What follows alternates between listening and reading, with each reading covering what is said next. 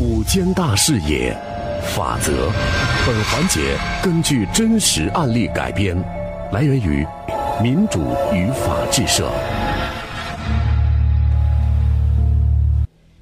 昨天的法则，我们讲到，来自江西农村的李明，高考那年以当地高考状元的身份进入了北京科技大学。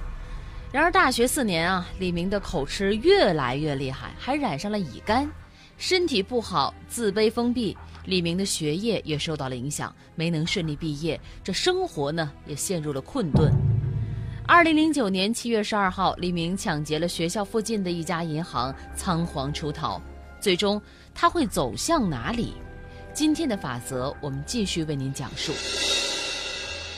在银行抢到了十万元的现金之后呢，李明夺路狂奔，逃出银行，将抢来的十万元钱藏在了学校西门外的一个树丛当中，并从中收出了一沓一千一百元。在超市先给自己已经停机很久的手机充了三十块钱的话费，又花了一百二十元给自己买了一条裤子。在小吃店里胡乱扒了几口蛋炒饭之后，仓皇出逃。法网恢恢，疏而不漏。这起震惊京城的高校抢劫案，在警方的严密侦查布控下，仅仅五个小时之后，李明即在一家超市门前被抓获。出事的四天之后呢，李明的父亲和姐姐匆匆地赶到北京，从学校老师的手里接过一张毕业证书，老师代表校方宣布：“这是李明的肄业证书。”肄业证书。这怎么不是毕业证呢？啊，很遗憾，不是。由于李明在学校五年零九个月的学习期呢，他是多次留级挂科。挂科？那那怎么会呢？我们家李明那一直学习很好，那从小那奖状都贴满墙啊。那高考那年还是我们那儿的状元呢。啊，是这样的，您听我说完。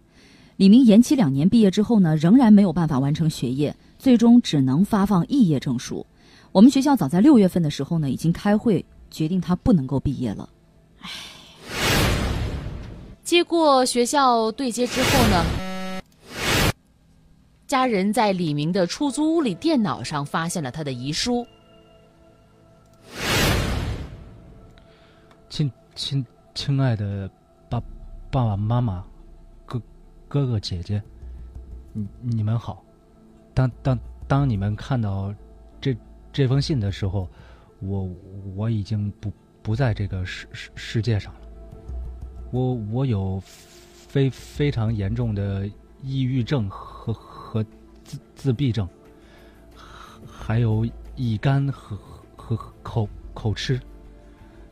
对我而言，活活着是是一件非非非非常痛痛苦的事情。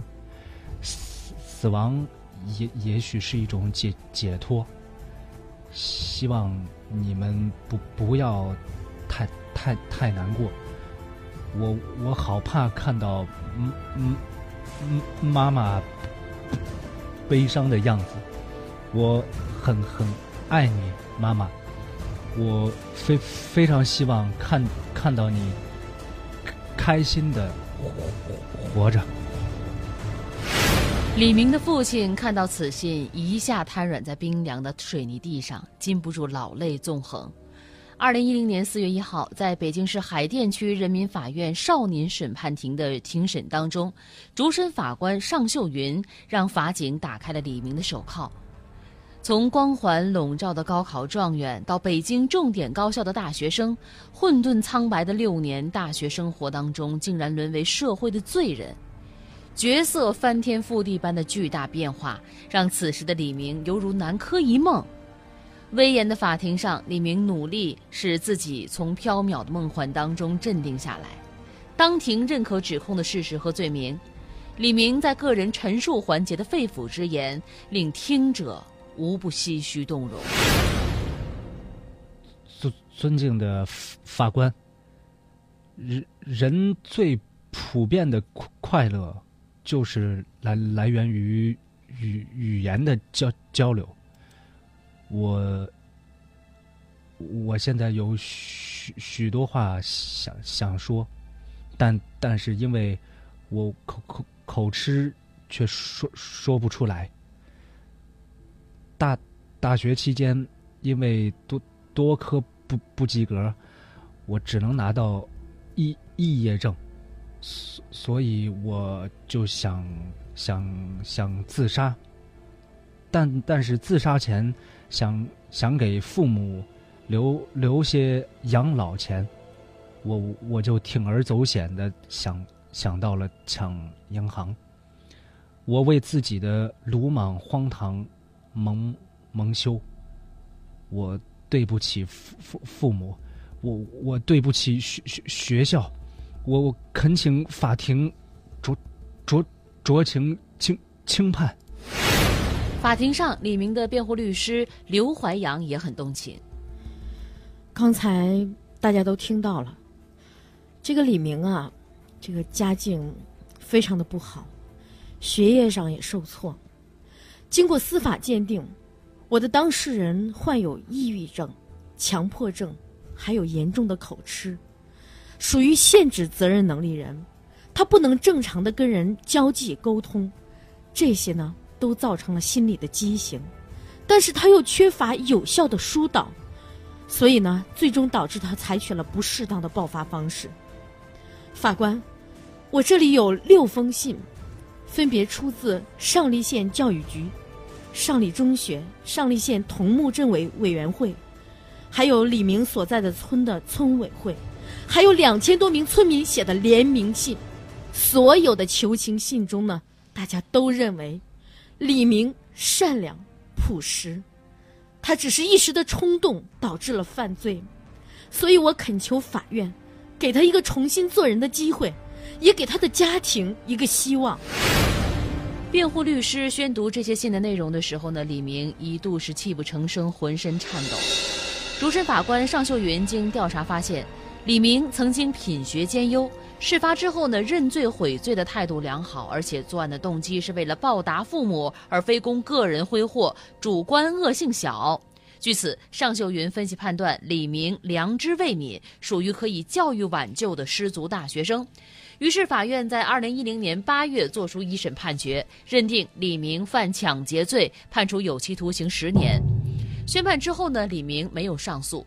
主审法官尚秀云又及时邀请了中国人民大学的教授、著名的犯罪心理学专家李美锦，对李明进行了心理疏导，为他积极改造、重振旗鼓点亮一盏勇气和信心的指明灯。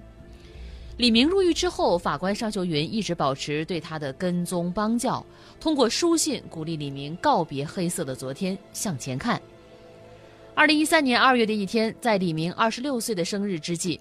尚秀云不远千里专程前往李明服刑的江西豫章监狱探视，并给他带去了生日蛋糕、判后救助金和很多励志的书籍。尚秀云此行参观了豫章监狱和专门关押少年犯的启明学校之后，认为启明学校更适合有大学文化的李明改造和发挥特长。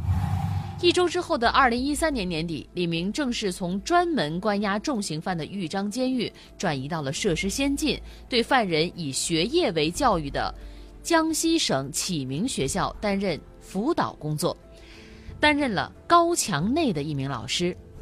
一度愧疚、自责、失落到极点的李明，似乎看到了人生的一丝光芒。尚妈妈，谢谢您对我有再造之恩。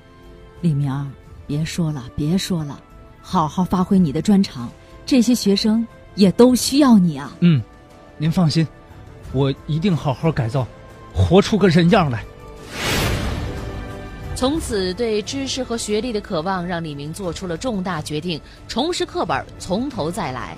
他立即写信让家乡的哥哥帮他弄套高中的文科教材。他的目标是弃理从文，补习冲刺再战高考。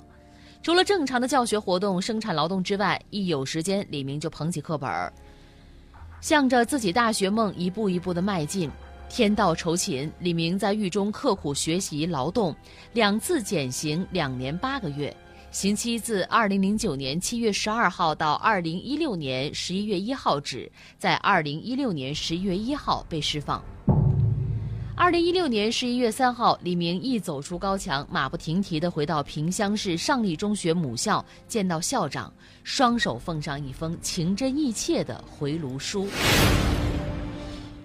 十三年前，我为母校赢得荣誉；十三年后，走出人生低谷的我，做好了一切准备而来圆梦。请母校给我一个机会，让我冲刺。二零一七年的高考，李明的母校对昔日的状元敞开了怀抱，给了他一个跌倒再站起来的机会。经过刻苦努力的复习，李明参加了二零一七年的高考，考了五百九十八分，班上第一，全校第五，被西安交通大学录取。令李明自豪的两次高考已经成为历史。命运坎坷的李明，风雨之后必将再度绽放生命的精彩。感谢各位的收听，感谢合作单位民主与法制社，记者阿友，编剧陈蕊。法则直播每周一到周五十三点，回听往期节目可以下载蜻蜓 FM 客户端，搜索“法则”即可。您还可以关注微信公众号“九一二声音工坊”，直接在线收听。